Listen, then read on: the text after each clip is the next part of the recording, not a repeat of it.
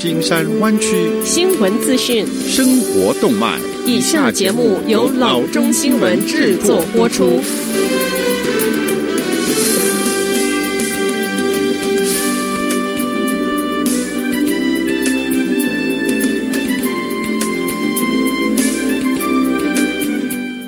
各位听众，大家好，欢迎来到老中广播电台的节目，我是君君。我们首先来关注今天的旧金山湾区地方消息。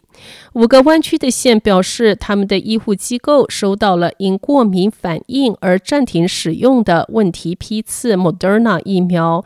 这五个县是 San Francisco、Marin、Alameda、Santa Clara 和 Contra Costa。根据报道，这一个批次的 Moderna 疫苗出现的过敏反应数量是多过于正常的水准。加州官员说，这批疫苗在 San Diego 一个社区诊所接种，二十四小时内大约有十个人需要接受医疗护理。出于极度谨慎的考量，加州官员建议医护机构暂停注射这一个批次的疫苗，直到 CDC、FDA、Moderna 和州府完成调查。UC San Francisco 流行病学教授 George Rutherford 博士说：“我们知道过敏与疫苗有关，奇怪的是，他会以这种方式聚集。该批次三十三万多剂的疫苗已经分发到全州两百八十七家的医护机构，他们是于一月五日到一月。”十二日抵达加州的罗斯福博士说：“这一批疫苗是整个州供应量的十分之一。这一批的可能问题疫苗是批号零四一 L 二零 A。湾区五个县都已确认，他们确实是有收到这一个批次的疫苗。可是目前尚未收到任何一个报告表明任何人因为受到零四一 L 二零 A 疫苗的接种而受到负面影响。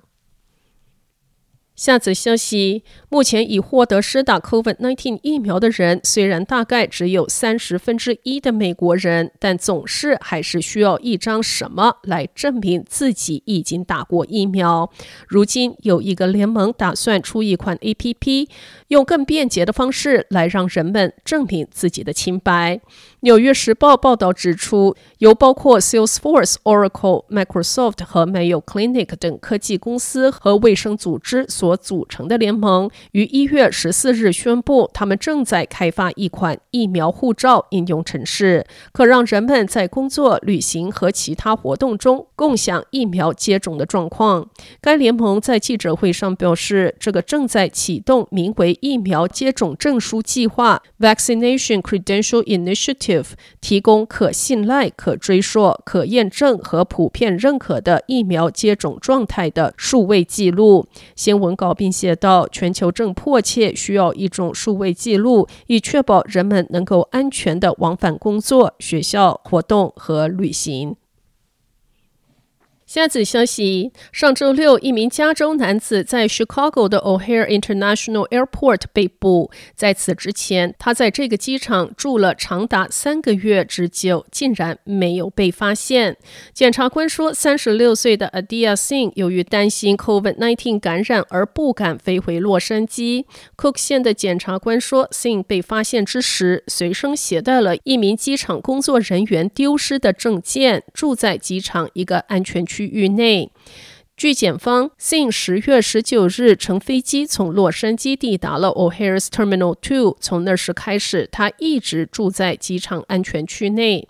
上周六，United Airlines 两名员工遇到了 Sing，要求查看他的工作证件。他携带的证件此前已被机场运营经理报告丢失。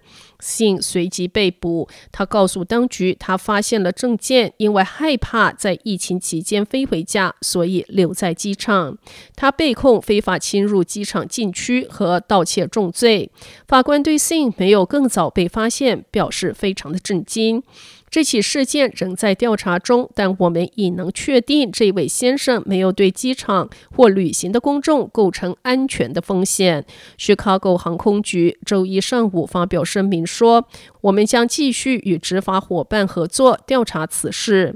Sing 的辩护律师要求允许 Sing 飞回家，但是被法官驳回，并且法官还将保释金定在一万元。下则消息，去年一整年因为疫情的影响，硅谷最有名的诈骗案之一——血液检测公司 Theranos 创办人 Elizabeth Holmes 被起诉的进度似乎没有什么可言。但是现在检方又提出了一项指控，称他销毁一部分关键的证据。根据检方于一月十一日提交的文件，指控 Holmes 在收到传票之后，就销毁了一份为实验室资讯系统 LIS 的数据库。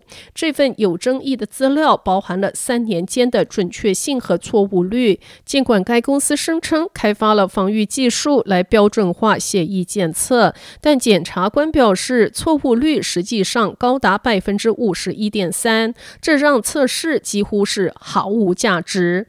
提交的文件称，在二零一八年的八月三十一日之后，也就是联邦大陪审团发出传票要求交出该数据库的工作副本后三个月，LIS 就被销毁了。政府从未得到 LIS 的完整记录，也没有被提供数据库中可用工具来搜索关键证据，例如所有带有验证错误的 Theranos 血液检测，这些数据完全消失不见。下则消息，鉴于 COVID-19 死亡病例过高，洛杉矶县发布紧急命令，取消对每个月火葬数量的环境限制。根据 South Coast Air Quality Management District，洛杉矶地区目前死亡率是疫情前的两倍，医院、殡仪馆和火葬场因此出现大量遗体积压。空气管理局暂时取消了对火葬的环境限制，旨在帮助处理等待移除和火化的积压遗体。在洛杉矶县法医和县公共健康官的请求下，空气质量局批准了十天的豁免。自新冠病毒疫情开始以来，洛杉矶县已报告一万三千八百四十八起的死亡病例，包括周日报告的新增一百零八起死亡病例。全县共报告病例。一百多万起，殡仪馆和公墓报告说，由于容量限制，他们不得不拒绝死者家属的请求，就连全美最大的公墓。Whittier 的 Evan Rose Hills Memorial Park and Mortuary 也表示难以满足需求。这一座占地两千五百英亩的公墓，每天接电话的数量翻了一倍，而且现在安葬过程至少需要一个月，而正常情况下只需要五到七天。一些家庭报告说，仅仅为联系上这个公墓的某一个人，他们都等了几个小时。好的，以上就是生活资讯。我们接下来关注一下天气概况。今天晚上湾区各地最低的气温是四十二度，明天最高的气温是五十六度到六十七度之间。好的，以上就是生活资讯以及天气概况。新闻来源来自 triple w dot news for chinese dot com 老中新闻网。好的，我们休息一下，马上回到节目来。